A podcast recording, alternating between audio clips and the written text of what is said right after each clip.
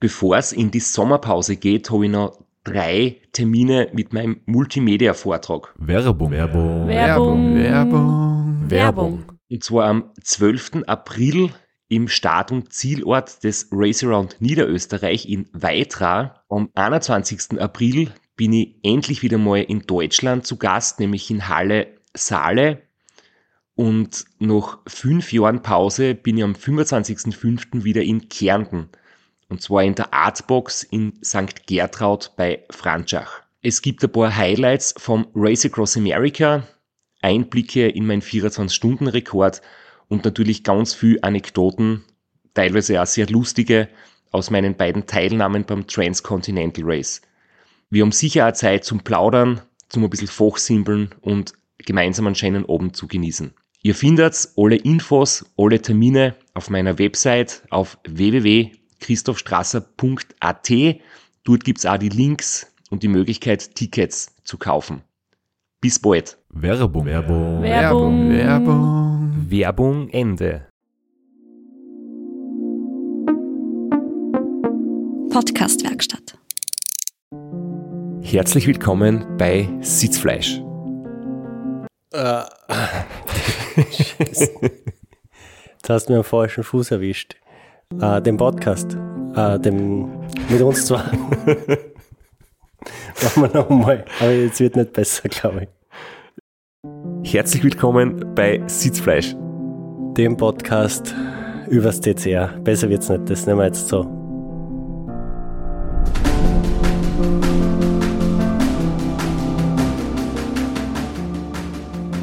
Wir sind erst bei Folge 3 und die Intro-Ideen gehen schon aus. Aber wir haben innerhalb von kürzester Zeit die aufgenommen und äh, bis zur nächsten Aufnahme sind wieder ein paar Tage Zeit, dann wird uns schon wieder was einfallen, hoffentlich. Ich kann gern wieder originelle Intros aufschreiben und mir dann von dir blöde Kommentare anhören, dass die nicht lustig sind.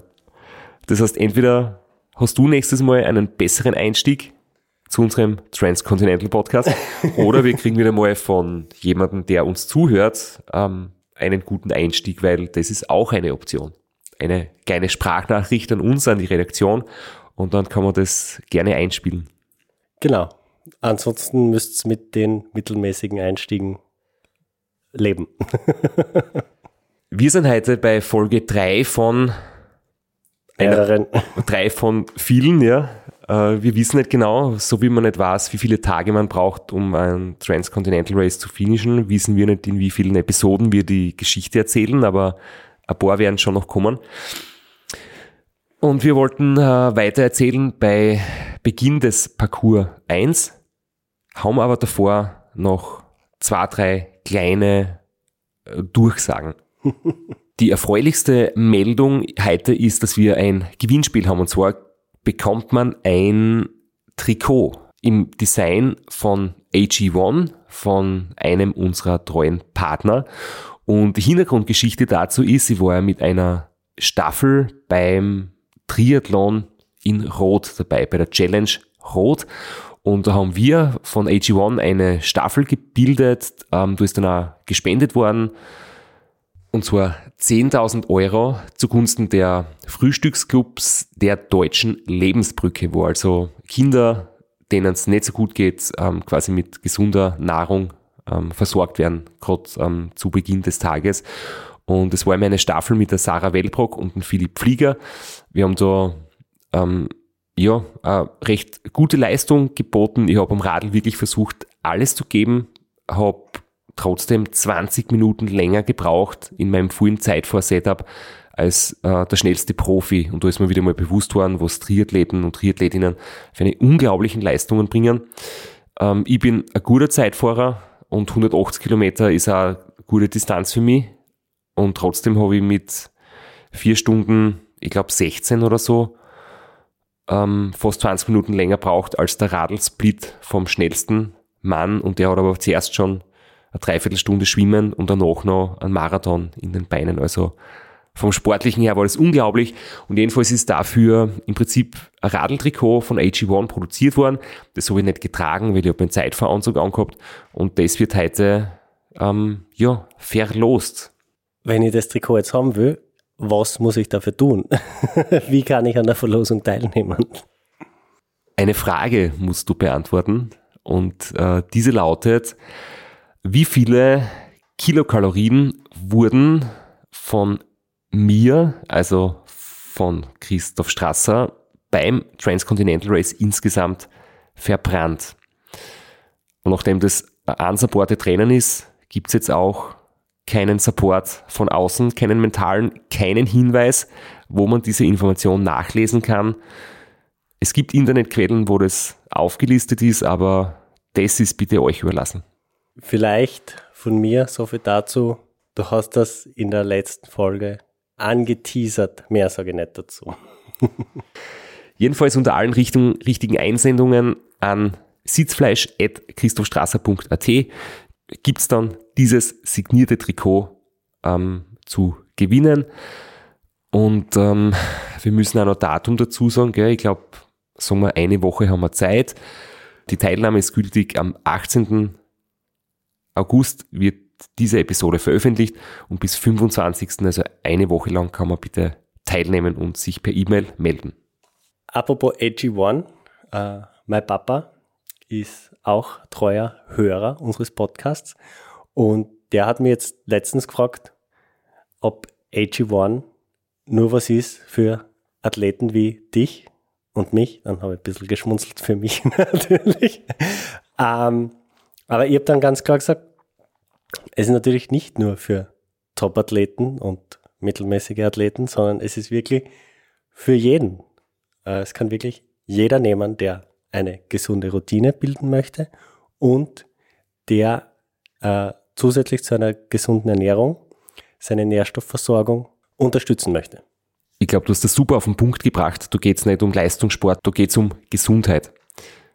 Weil in AG1 75 Vitamine, Mineralstoffe, Botanicals, Bakterienkulturen und weitere Zutaten aus echten Lebensmitteln drinnen enthalten sind. Was meinem Papa sofort ins Auge gesprungen ist, ist der Inhaltsstoff Spirulina, weil mit dem hat er schon Erfahrung. Er hat früher schon mal Nahrungsergänzungsmittel genommen, unter anderem Spirulina und hat damit gute Erfahrungen gemacht. Was aber das Problem ist mit vielen Nahrungsergänzungsmitteln, es sind zig verschiedene Pillen und Döschen und man vergisst drauf und man schafft es irgendwie nicht, die regelmäßig gescheit einzunehmen. Der Vorteil bei AG1, es ist ein Löffel aufgelöst in Wasser, kurz verrührt, ausgetrunken und man hat alles, was man braucht, drinnen. Wenn ihr das testen wollt, gibt's unter drinkag1.com slash Sitzfleisch die Möglichkeit, Bestellungen abzugeben, ein Abo abzuschließen und bei Abschluss eines Abos gibt's einen Jahresvorrat Vitamin D3 und K2. Das ist so ein kleines Fläschchen mit Öl, wo man einen Tropfen täglich in sein AG1 dazu gibt. Kostenlos dazu und auch fünf Travel Packs, die man für unterwegs praktisch mitnehmen kann. Weil du jetzt schon das Feedback von deinem Papa erwähnt hast, muss ich sagen, ich habe jetzt ein E-Mail bekommen von einem unserer Hörer, und möchte an dieser Stelle sagen, ich glaube, es ist nicht ganz wissenschaftlich bewiesen, es ist jetzt auch nicht ganz ernst gemeint, aber er hat uns geschrieben, seitdem er AG1 nimmt, wird er von den Gelsen nicht mehr gestochen, sondern die Gelsen stechen jetzt seine Frau. Letzte Folge haben wir beendet mit dem Beginn des Parcours, mit dem ersten Moment der Wahrheit quasi beim TCR ich muss sagen, die Abfahrt vom San Bernardino nach Bellinzona, also der Streckenabschnitt, den von den über 300 Teilnehmern, Teilnehmerinnen, glaube ich, nur eine Handvoll erlebt haben, neben mir, weil die Route sonst niemand so gefahren ist. Unglaublich schön und extrem lange. Ich bin da sehr lang. Oben ist es natürlich kurvig, unten geht es dann recht lang, wirklich so talauswärts, sehr, sehr schnell dahin. Und ich weiß gar nicht, ob ob du da vielleicht am Tracker geschaut hast, aber es war dann, glaube ich, fast spannend, oder? Aus welchem Tal die Leute quasi früher bei Parcours-Eingang sind. Der Robin und der Florian oder ich. Und im Endeffekt haben wir uns dann unten ziemlich genau getroffen. Also ich war selbst erstaunt, dass ich, dass ich gleichzeitig fast mit ihnen am Eingang war.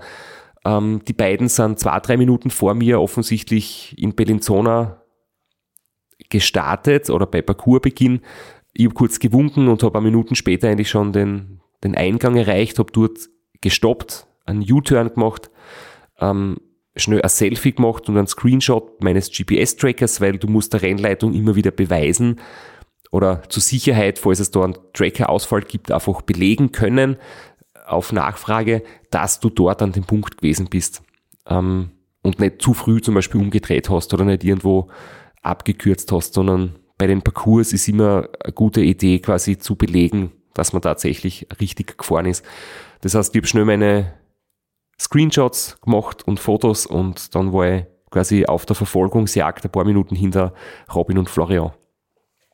Vielleicht ganz kurz zum Parcours selber. Äh, über mehrere Schweizer Pässe Richtung Livigno, aber nicht ganz nach Livigno, wo der Checkpoint war.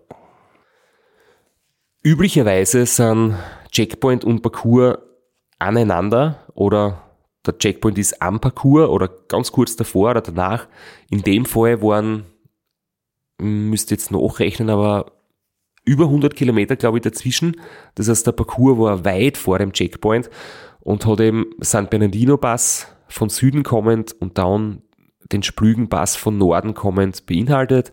Das heißt, in Chiavenna in Italien war dann der Parcours zu Ende und von dort war nochmal Freiroutenplanung bis Livigno, wobei dort hat es dann im Prinzip keine andere Option gegeben, außer, außer Maloja Pass, St. Moritz und Penina Pass. Aber es war dann trotzdem nochmal Parcoursende, waren es noch viele Stunden, bis man dann wirklich beim Checkpoint war. Das war tatsächlich so, soweit ich das Rennen verfolgt habe. Ich habe niemanden gesehen, äh, der oder die das anders gefahren sind. Das war dann wirklich quasi der einzig logische Weg nach Livigno. Die Berge, der Parcours, die Strecke nach Livigno, die kennst du. Nicht nur vom Ratter, sondern auch vom Trainingslager in St. Moritz. Äh, das heißt, du hast gewusst, was diesen Tag auf dich zukommt. Also es war dann tatsächlich fast so, dass äh, vom Beginn des Parcours bis zum Checkpoint äh, fast der ganze Tag zum Arbeiten war.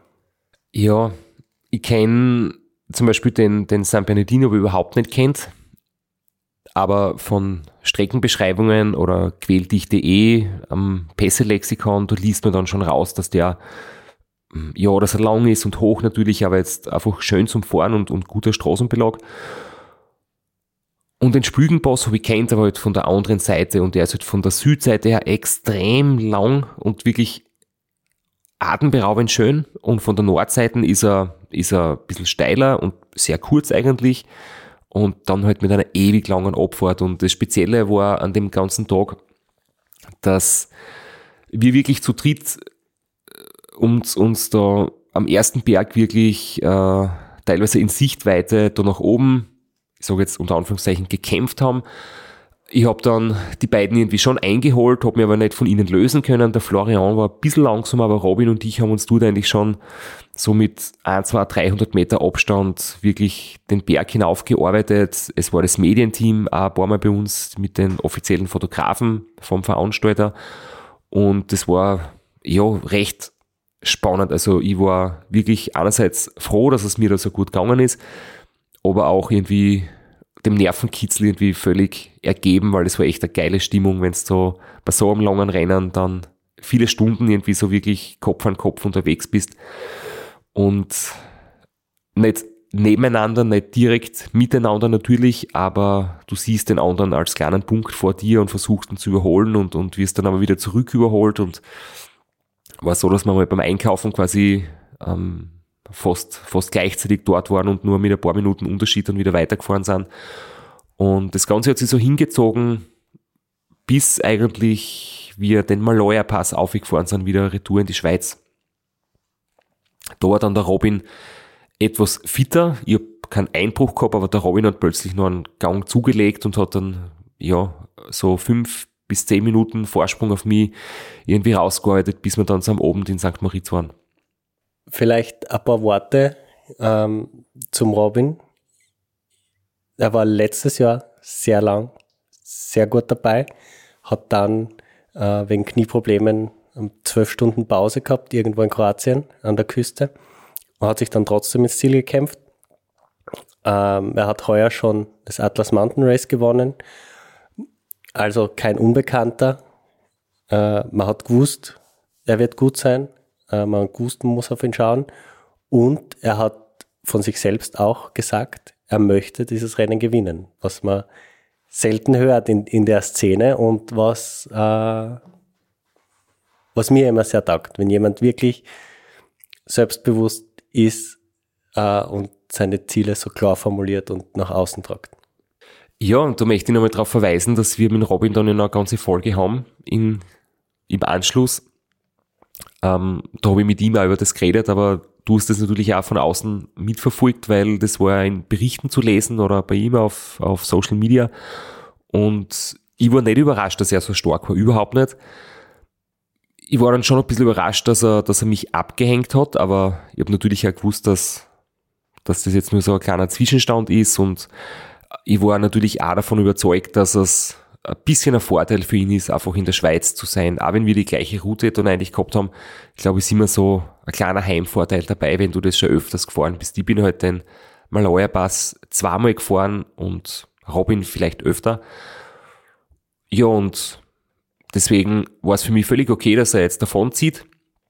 Und ich bin in St. Moritz dann eh meine, meine eigenen irgendwie Probleme gehabt, weil ich habe das zwar schon erlebt, wie ich dort war auf Trainingslager und eben diese Gegend dort ein bisschen abgefahren bin, vor zwei Jahren, aber mir ist es dann erst wieder bewusst worden, dass du wirklich nach sechs oder so kriegst nichts mehr zum Essen. Und das ist sehr komisch, weil du denkst, das ist so ein berühmter Ort für Tourismus, Wintertourismus natürlich auch im Sommer ist, ist dort was los, aber da sperren die Geschäfte zu und dann ist dicht. Zum Glück für dich gibt's wie überall Automaten, wo man sich was ausdrucken kann. Wenn man das nötige Kleingeld in dem Fall in, in digitaler Form zur Verfügung hat, ja, weil da hat die Kreditkarten ziemlich gequietscht, wie man dort die, äh, die sagen wir mal, qualitativ katastrophal schlechten Lebensmitteln irgendwie rausgedrückt habe. Ja, ähm, aber es ist jetzt so, du kannst dort essen gehen, das sind halt wirklich gute Lokale und in der Schweiz sind gute Lokale in einem teuren Ort essen gehen, das willst nicht, nicht bei einem Radlrennen. Vor allem lassen sie die so wie du ausschaust eh nicht rein. Also so wie es jetzt ausschaust auch nicht, aber so wie du im Rennen ausgeschaut hast, lassen sie die sicher nicht rein.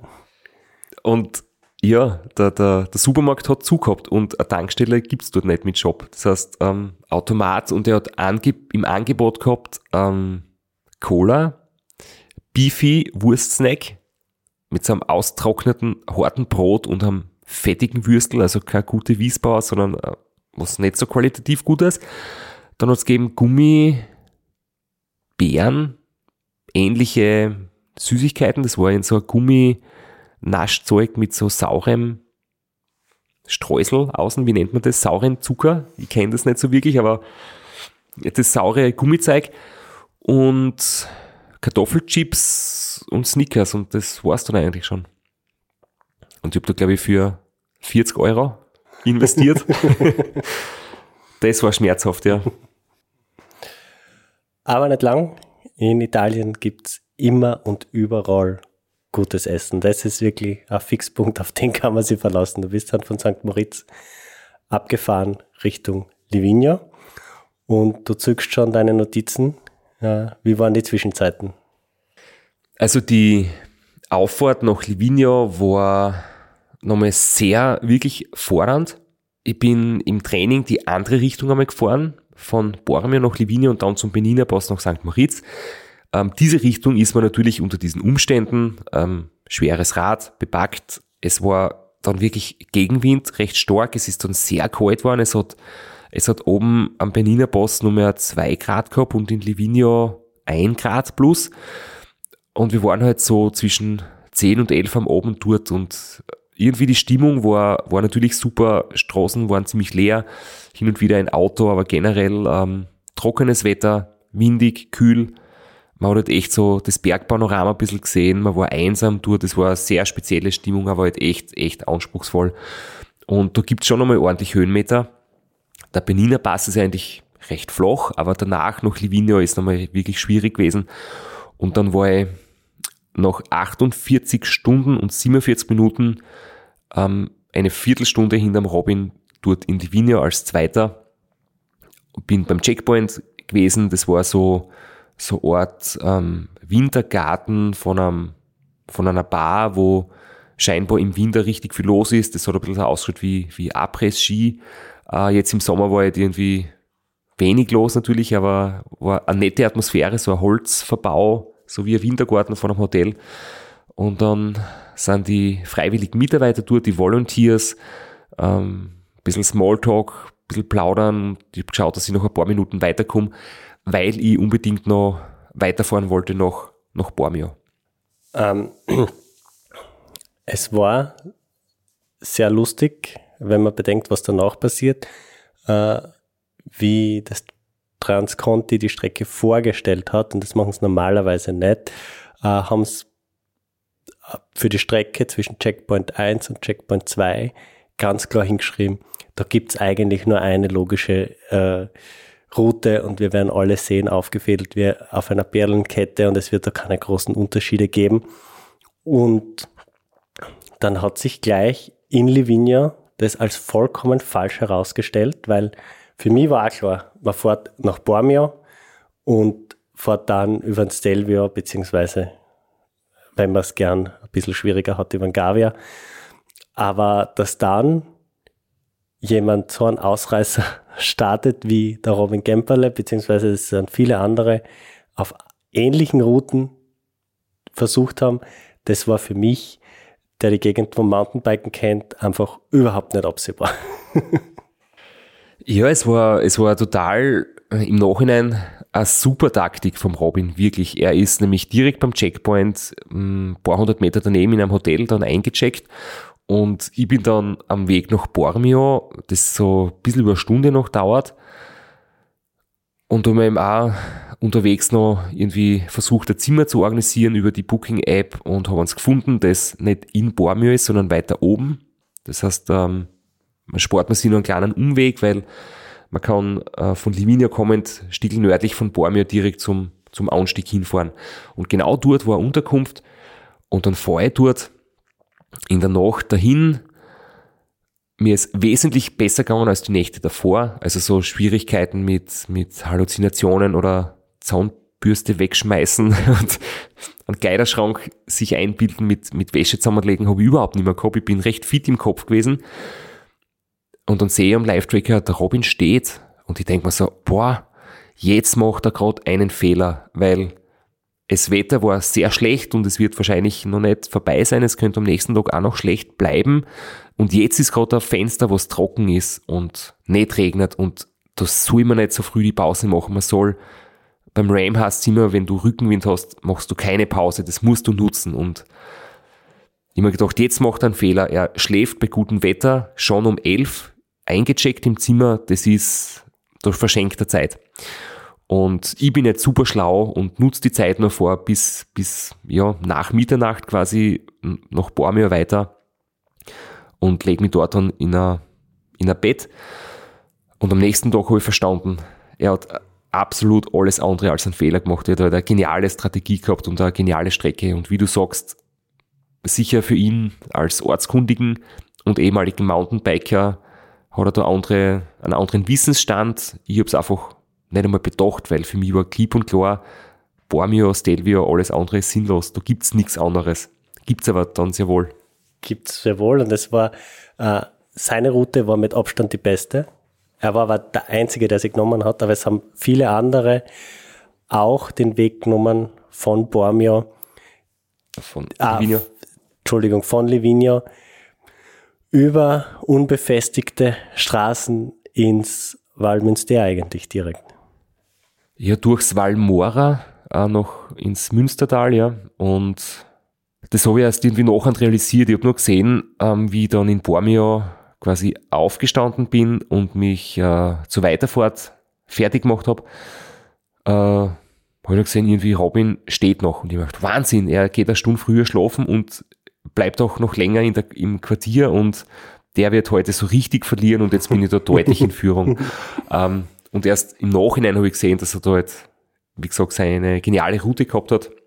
Aber ich habe jetzt, wenn ich auf meine Notizen schaue, wieder eine Audiodatei genau zu dem Zeitpunkt aufgenommen. Das war jetzt ein kleiner Fehler. Der nächste Einspieler kommt erst ein bisschen später. Bin ein bisschen verwirrt gerade noch. Zur Abwechslung einmal nicht ich derjenige, der nicht vorbereitet ist. Aber äh, nachdem ich mich dort in der Gegend ein bisschen auskenne und du dich auch und du das noch gut erinnern kannst, kann man das auch so rekonstruieren. Also du bist nicht direkt von Bormio Ort, sondern ein bisschen von weiter oben Zug gefahren auf die Straße zum Stelvio und dann ganz normal die 48 Kehren auf den Stelvio. Ja, ich bin in der Früh noch mh, sehr frustriert gewesen. Ich habe nämlich das auf Englisch aufgenommen und das habe ich auf, auf Instagram dann gepostet. Ähm, deswegen war ich jetzt ein bisschen verwirrt vor, dass ich glaubt habe, diesen Einspieler gibt's. Jedenfalls bin ich munter geworden nach knappen drei Stunden und es hat draußen halt so das Wasser geplätschert und ich mir na bitte, nicht noch einmal ein Tag voller Regen, das geht nicht. Und es war nur ein Bach, der geplätschert hat und in Wirklichkeit war es ein total schöner Tag. Es war zwar sehr kalt oben Richtung Stelvio und, und trotzdem natürlich ein schwieriges Wetter, aber es war zumindest trocken und die Auffahrt war absolut genial.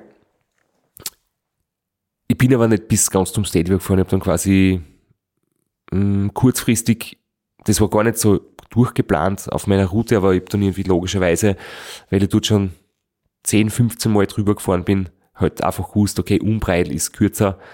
Also ist Umbreil nach Santa Maria ist ein kleiner Umweg, aber weniger Höhenmeter und wahrscheinlich sogar schneller, weil man dann unten von Santa Maria das Tal raus aus der Schweiz nach Südtirol einfach so richtig Gas geben kann. Da geht's so lang bergab dahin, da kann man richtig dahin fetzen und die lange Abfahrt, wenn man über den Stelvio fährt, ist halt sehr kurvig.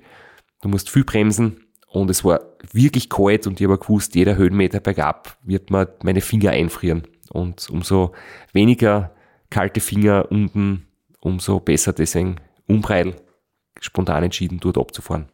Das haben dir viele, ich sage es jetzt nachgemacht, aber das haben sehr, sehr viele gemacht. Ganz über die Passhöhe Stelvio sind nicht sehr viele gefahren. Du hast sicher darauf gehofft, oder? Dass Romantiker am Werk Ich- sind, die ich- ich die schon- schönste Passwürfahrt nehmen, die es gibt. Ja, weiß ich nicht, ob das die schönste ist. Es ist jedenfalls am meisten los und man hätte sich oben eine Bratwurst holen können, weil Umbreil Basshöhe ist ja nichts los. Da ist nur die verlassene Grenzstation. Aber Stelvio gibt's Bratwurst. Glaubst gibt's die am 7 in der Früh? Ich kann's nicht sagen. So früh war ich nicht oben. Also das wäre ein gutes Argument gewesen, ja, weil das wärmt auch die Finger auf. Ne? Aber ich befürchte, dass um 7 ähm, der Ofen noch nicht eingeheizt ist für die Würste. Dafür ist äh, um sieben in der Früh sehr wenig Verkehr. Das war zumindest ganz angenehm wahrscheinlich bei der Auffahrt. Ich denke, jetzt da ist ein richtiger Moment für einen richtigen Einspieler. Jetzt habe ich was vorbereitet, der auch auf Deutsch ist. Jawohl, in Südtirol. Morgen bin ich aus Italien, Österreich, Slowenien und Kroatien wahrscheinlich schon draußen. Und bis dorthin habe ich jetzt alle Berge einmal geschafft. Jetzt heißt Kopf einziehen, Aufleger, Zeitfahrposition und kraftschonend zügig dahin holen. Äh, nur der Checkpoint 2 mit Seeberg und Paulitschad wird ein bisschen schwieriger. Aber ansonsten habe ich jetzt echt die Berg hinter mir lassen. Das taugt mir extrem. Aber es waren die letzten Kehren um am Stelvio schon sehr kalt, windig, so Nebelreißen mit feiner Niesel. Schnee ist ein bisschen in der Nacht äh, liegen geblieben, leicht. Deswegen bin ich dann über den Umbreil abgekürzt. Also, das heißt, ein paar Minuten mehr, ein paar Höhenmeter weniger und vor allem die Abfahrt weniger. Weil jede Kehre tut die Bremsen ein bisschen weh. Äh, vielleicht schaffe ich es ja ins Ziel ohne Bremsbeläge tauschen und bremsschonender und vor allem für meine kalten Finger bergab fahren ist sicher die kurze Abfahrt über den Umbreil. Ja, und jetzt muss ich noch was zum Essen finden, mich gescheit auftanken und dann kommt ein schneller Tag. Es war dann so, dass ihr drei vom Beginn des ersten Parcours wieder ganz knapp beieinander wart. Also Florian Moran wieder mit deutlich weniger Schlaf als du und der Robin und im Endeffekt war es wieder innerhalb weniger Minuten beisammen. Ja, ich habe vorher absichtlich nicht den ganzen Zwischenstand von Checkpoint 1 durchgesagt, weil ja die anderen noch unterwegs waren. Mittlerweile hat sich das quasi schon aufgefüllt und äh, Florian war ein bisschen über zwei Stunden hinter mir beim Checkpoint und dann war längere Pause, weil da geschlafen wurde bei den meisten. Und äh, vierter war der Paul Niehoff, fünfter war der Matthias Wojcinek und sechster war der Robert Müller. Die waren alle so mit 59, 60 Stunden dort. Also circa 11 bis 12 Stunden hinterm Robin und mir. Und da habe ich mir das erste Mal gedacht, ähm, Robert Müller mh, mm, in Bosnien ist auch langsam gestartet und hat dann richtig Gas gegeben. Aber dass er zwölf Stunden hinter mir ist, hat mich irgendwie schon verwundert. Da habe ich mir schon irgendwie gedacht, okay, vielleicht hat er Probleme gehabt oder es ist ihm nicht so richtig gut gegangen am Anfang. Ich weiß ja nicht, wie gut ihm die Kälte liegt und die Nässe, aber eben, dass der Florian so knapp dran war, war für mich schon überraschend, hätte ich vorher nicht so gedacht. Und vor allem der Robin, ähm, durch seine Abkürzung, durch das Valmora, war er dann quasi wieder direkt hinter mir und mein Vorsprung, den ich gehabt habe, von in meiner Wahrnehmung irgendwas von zwei Stunden, waren plötzlich wieder nur ähm, 15 Minuten oder so. Das war dann plötzlich wieder Kopf an Kopf, ja. Werbung. Werbung. Werbung. Werbung. Werbung. Flo, bist du auch schon so aufgeregt, wenn du an den April denkst? Jedenfalls, äh, wenn du das gleiche meinst wie ich, dann bin ich schon sehr voller freudiger Erwartung. Voriges Jahr haben wir erstmals einen Live-Podcast gehabt und weil das einfach so ein super schöner Abend war, werden wir das wiederholen. Und zwar dieses Mal im Zuge des Neusiedlersee Radmarathons in Mörbisch. Ja, und zwar werden wir uns am Freitag, dem 19.04. im Strandhaus Mörbisch die Ehre geben und mit einem unglaublichen Überraschungsgast äh, einen Live-Podcast aufnehmen. Also allein schon wegen dem Gast bin ich so nervös. Ich hoffe, dass du nicht dich ins Publikum setzt äh, und zuhören willst, aber ich muss sagen, der, der Gast ist wirklich grandios und ich würde sagen, wir hören einfach einmal, was er zu dem Ganzen sagt. Hallo, Johnny Holland hier. Heute stehe ich natürlich wieder am Start beim Neusiedlersee Radmarathon. Immer ein Highlight des Jahres. Nebenbei bin ich auch live beim Podcast beim Neusiedler Radmarathon. Es wird mich natürlich riesig freuen, wenn ihr live dabei seid und dass wir vielleicht kurz über ein paar Höhepunkte aus meiner Karriere reden können. Sehen wir uns dann. Wer die legendäre Stimme noch nicht erkannt hat, das war Johnny Hogerland, legendärer Fahrradprofi und Pensionsbetreiber in Kärnten.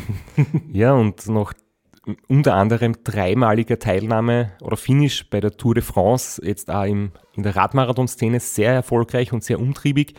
Und ja, wir freuen uns sehr, dass wir mit ihm äh, den Abend gestalten können. Und natürlich haben wir auch was zu gewinnen. Und zwar gibt es für zwei Personen jeweils ein Ticket und einen Startplatz für entweder Zeitfahren oder Radmarathon. Zeitfahren ist am Samstag, Radmarathon am Sonntag.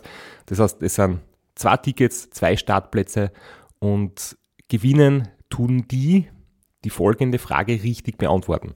Wie viele Tage ist Johnny Hogerland bei der Tour de France 2011 im rot-weiß gepunkteten Bergtrikot unterwegs gewesen? Schickt unser E-Mail an sitzfleisch.christophstrasser.at. Wir freuen uns auf eure Teilnahme, wir freuen uns auf äh, den Live-Podcast im Strandhaus und vor allem auf unsere Teilnahme, weil wir beide haben auch eine Startnummer und werden Samstag beim Zeitfahren dabei sein. Ja, und werden uns wieder mal mit den Besten der Szene messen. Du wahrscheinlich ein bisschen kompetitiver als ich, aber ich freue mich immer wieder, wenn ich mir aufs Zeitfahrrad setzen kann. Heuer bin ich ohne Scheibe am Start, weil du meine Scheibe ja verkauft hast. Vielleicht können wir noch in der Leihgeschäft einfällen. Werbung. Werbung. Werbung. Werbung. Werbung Ende.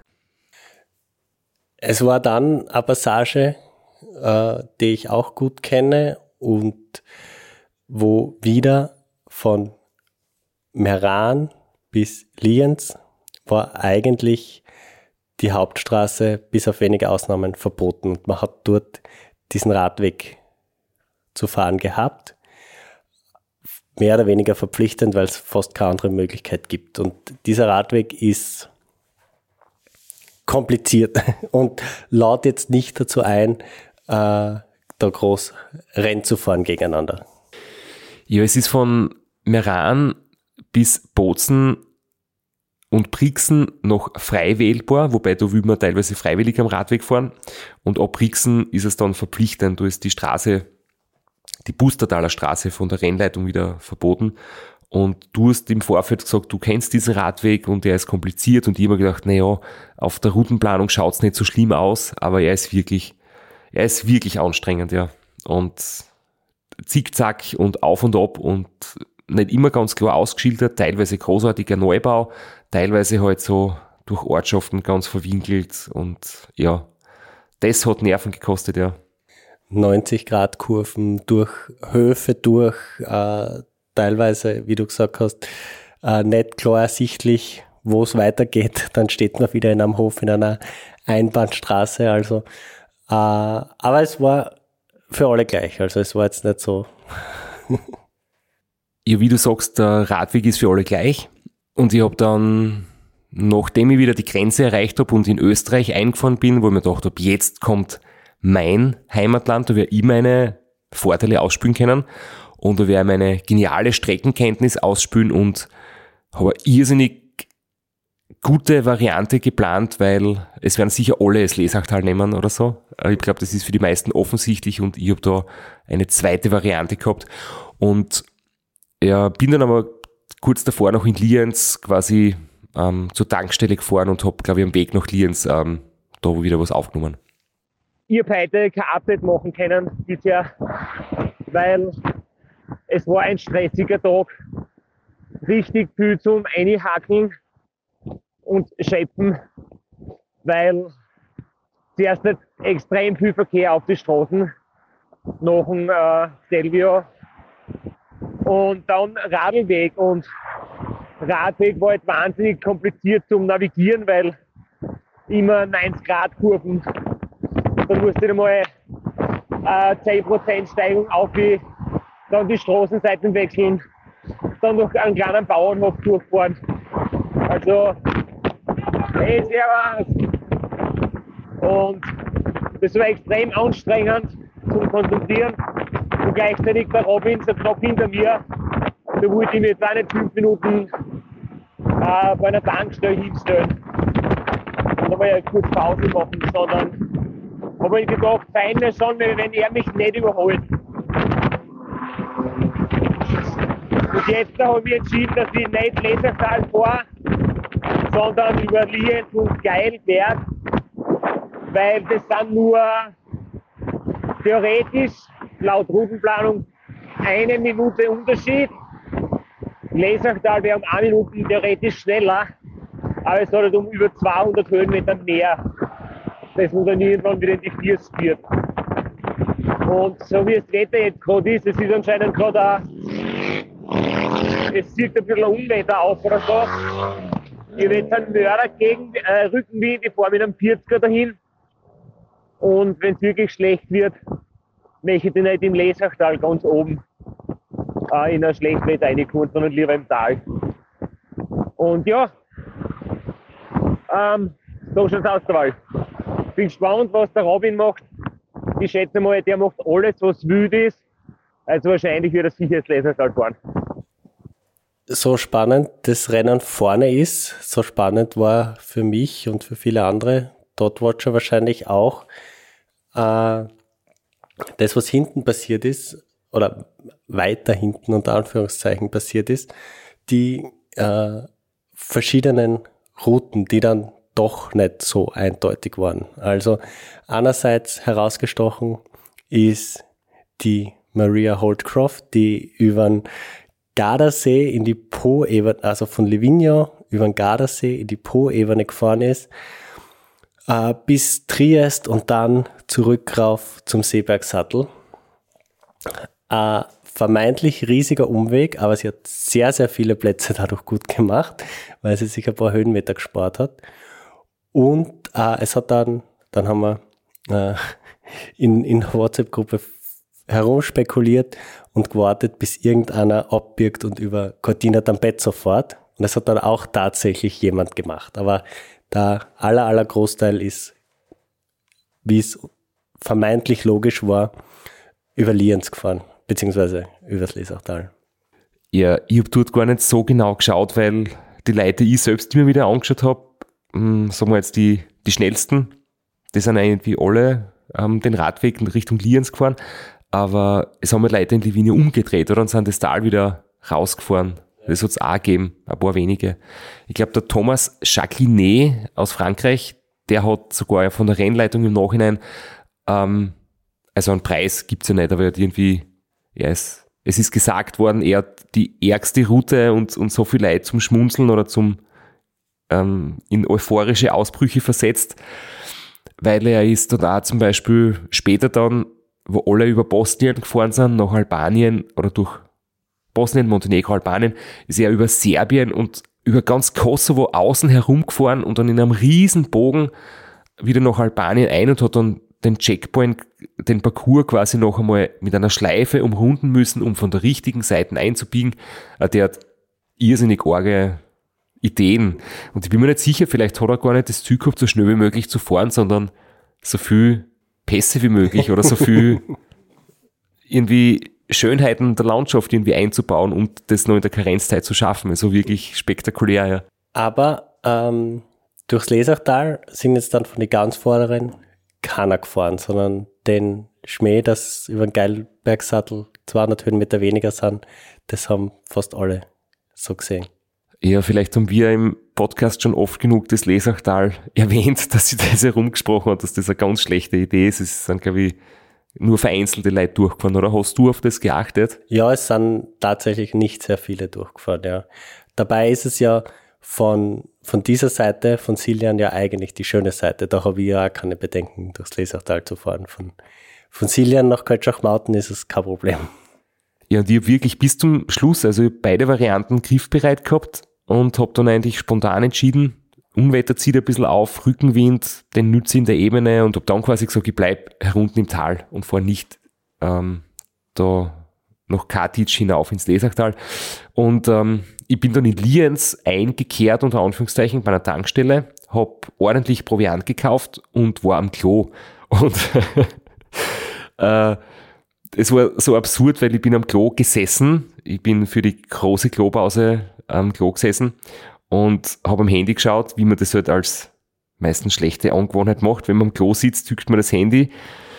Und dann habe ich gesehen, in dem Moment hat der Robin mich wieder überholt. Während ich am Klo gesessen bin, ist er nicht durchs Lesersaal, auch durch Lienz und war dann wieder vor mir. Und dann, ja, habe ich wieder zur Kenntnis genommen, das Rennen ist noch viel spannender, als ich es eigentlich gern hätte. Von welcher Uhrzeit reden wir da jetzt äh, in Lienz? Wie spät ist es? Ist es schon am finster werden? Ich müsste jetzt im Detail nachschauen, aber es war später Nachmittag, es war früher Abend, wie wir über den Geilberg irgendwie drüber gefahren sind. Und ich kann mich nur mehr an das erinnern, wirklich ganz genau, dass ich dann das Tal von Kötschachmauten Richtung Hermagor und durch Hermagor gefahren bin. Da war wieder Regen und da war ich dann ziemlich frustriert, weil irgendwie, ja, man gedacht habe, hoffentlich ist der Regen vorbei und, und dann war irgendwie schon erleichtert, dass die Berge hinter mir sind und es wird vielleicht nicht mehr so schlimm. Ähm, und es war dann halt wieder nass und wirklich kalt und die Füße waren immer noch nass und ja, da war ein bisschen schlechte Laune da.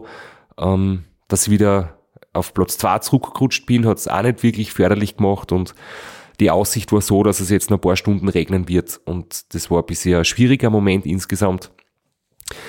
Und während ich so da im Selbstmitleid dahin geschwelt bin und die Sonne untergegangen ist, hat sich plötzlich halt so ein riesengroßes ähm, Regenbogen gebildet und jetzt nicht Aberglaube oder irgendwie Kitsch, aber man sieht es nicht oft, dass ein Regenbogen komplett ist und wirklich die Straßen, du hast eine lange Krone vor dir, die Sonne ist exakt hinter dir und der Regenbogen ist als kompletter Halbkreis wirklich wie so ein Tunnelportal über deinem Weg, über deiner Straße. Das war irgendwie ganz, ganz äh, eigenartiger Moment und immer siehst, sowas habe ich in meinem ganzen Leben auch noch nie gesehen. Ähm, ich sollte mich lieber auf solche Schönheiten konzentrieren und nicht da mit mir selbst jammern, dass es kalt und nass ist und der Robin vor mir ist. Es war wieder so, dass eigentlich äh, die Strecke fast vorgegeben war über Villach nach Tavis und dann. Also vor Villach, ja genau, vor Villach schon. Ja. Ähm, Törl-Maglern ist dann der Ort, ne, wo man quasi nach Tavis fährt. Und das haben eh auch alle verstanden, weil wenn man nicht gut aufpasst, kommod würden mit aller Gewalt über den Wurzenpass leiten und der hat, glaube ich, gefühlt 100% Steigung, der ist fast überhängend, der ist so steil, das bereut man. Haben trotzdem einige gemacht. die sind wahrscheinlich in die Falle getappt, weil äh, man fährt den Wurzenpass vermutlich kein zweites Mal. Normal nicht, nein. Äh, da habe ich mal mit dem alten Wohnmobil von meinen Eltern äh, auf halber Strecke stehen bleiben müssen, Bremsen abkühlen lassen müssen. Halbe Stunde Pause gemacht, bis es wieder weitergegangen ist. Also es ist wirklich extrem steil. Ja, der Robin und die sind beide gleich gefahren. Über Tavis, da geht's eigentlich fast flach dahin. Und dann hat man Richtung Kranzkagora und Jesenice eigentlich keine Höhenmeter, keine relevanten. Und weil es halt geregnet hat und, und spät war und ja, ich eigentlich geschaut habe, dass irgendwie nichts ähm, nass wird und das Handy nicht kaputt wird, habe ich auch nicht am Live-Tracker geschaut und habe erst später gesehen, dass eigentlich der Robin jetzt plötzlich hinter mir war, weil er offensichtlich in Tavis kurz gestanden ist. Und ich möchte, okay, ähm, gleiches Spiel wie seit dem ganzen Tag, seit in der Früh. Und eigentlich habe ich dann nur geschaut, in, Jesenice möchte ich gerne ein Zimmer haben, kurz vor dem Checkpoint 2, da habe ich gewusst, bis dorthin sollte ich es schaffen. Und es war dann recht schwierig. Ich habe ein Hostel gebucht, das war das günstigste, habe dann aber angerufen und gesagt, bitte, ich komme nach 23 Uhr, bitte Schlüssel vorbereiten. Hat er gesagt, nein, ähm, geht nicht. Das war sehr, das einzige Mal wirklich, dass es unfreundlich war und ich krieg mein Geld nicht zurück. Wenn ich nach 23 Uhr komme, habe ich Pech gehabt und selber schuld, er kann mir nicht helfen. Und dann war wirklich Geld weg und Zimmer war nicht mehr bereit und ich habe gewusst, dass ich muss da schauen, dass ich eine andere Unterkunft finde, weil das war irgendwie absehbar, das ist äh, nicht vor Mitternacht schaffen, geschweige denn vor 23 Uhr. Ähm, ansonsten ist es meistens so, dass, dass fast alle sehr flexibel und hilfsbereit sind und wenn man eine kurze Nachricht hinschreibt oder anruft, dass man später kommt, wird meistens der Schlüssel hinterlegt oder es wartet sogar jemand und macht dann auch die Tür auf. Jesenice ist jetzt nicht bekannt als großer Touristenort, im Gegensatz zu Kranjskagora. Da hätte es sicher ein Zimmer geben, aber das war zu früh. Ja, das war zu früh. Ich habe einfach schon versucht, bis auf Ausnahmefälle nicht vor Mitternacht stehen zu bleiben. Also Mitternacht oder eins ähm, Schlafpause machen und dann circa drei Stunden und um vier spätestens wieder, wieder weiter. Das war so der grobe Plan und muss echt sagen, diesen Rhythmus so festzulegen, war sehr gut. Das hat sich wirklich bewährt. Und auch wenn ich es nicht geplant habe, ich habe dann, das kann ich jetzt schon vorwegnehmen, das ganze Rennen bis auf die erste Nacht, wo ich durchgefahren bin und die letzte Nacht, wo ich nicht mehr geschlafen habe, immer in Zimmern geschlafen, nie draußen. Mein Schlafsack war quasi umsonst mit dabei. Ah, das hat sich wirklich ergeben durchs Wetter. Durch die Sitzprobleme, die ich dann schon gehabt habe, durch, durchs offene Gesäß, durch das, dass ich gesagt habe, ich muss äh, mich um meine Haut kümmern am Hintern, ich muss schauen, dass ich trocknen werde zwischendurch, dass ich mich einschmieren kann am Hintern und vor allem zum Aufwärmen und das Gewand ein bisschen trocknen. Bei so einem Wetter ist im freien Schlaf nicht wirklich hart. Und deswegen waren in diesen Nächten eigentlich klar, dass es ohne Zimmer nicht geht. Und erst am Ende des Rennens hätte es draußen wieder gut funktioniert, aber dann war ich so in dem Rhythmus drin, dass ich das später dann auch beibehalten habe. Und ich glaube, das war, um das vorwegzunehmen, eigentlich eine gute Strategie. Nicht die romantische, äh, im Schlafsack im Freien zu schlafen, aber sicher die effizientere und wahrscheinlich schnellere unterm Strich, wenn man auf ein gutes Ergebnis fahren will. Und wir können es vielleicht vorwegnehmen, äh, selbst im Robert Müller ist nicht so gut gegangen mit draußen schlafen. Der hat wirklich gelitten.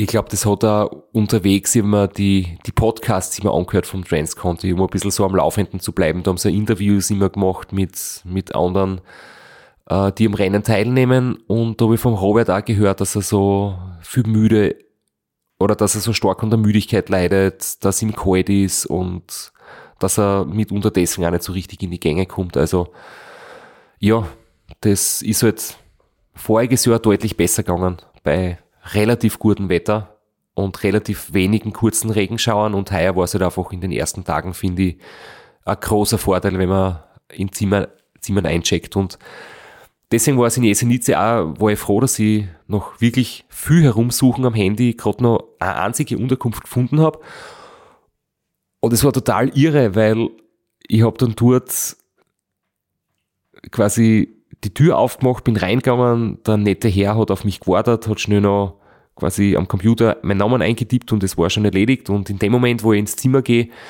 ähm, macht der Robin Gemperle die Tür auf und sagt und fragt, ob da noch ein Zimmer frei ist. Und der, der Herr an der Rezeption sagt, ja, der Typ da, also der Strasser, hat quasi das letzte Zimmer gebucht, das geht leider nicht mehr. Das war irgendwie eine total absurde Situation nach den Erfahrungen letztes Jahr weißt du auch ganz genau, es gibt keine Möglichkeit zu sagen, ja, komm, schlaf auf der Couch.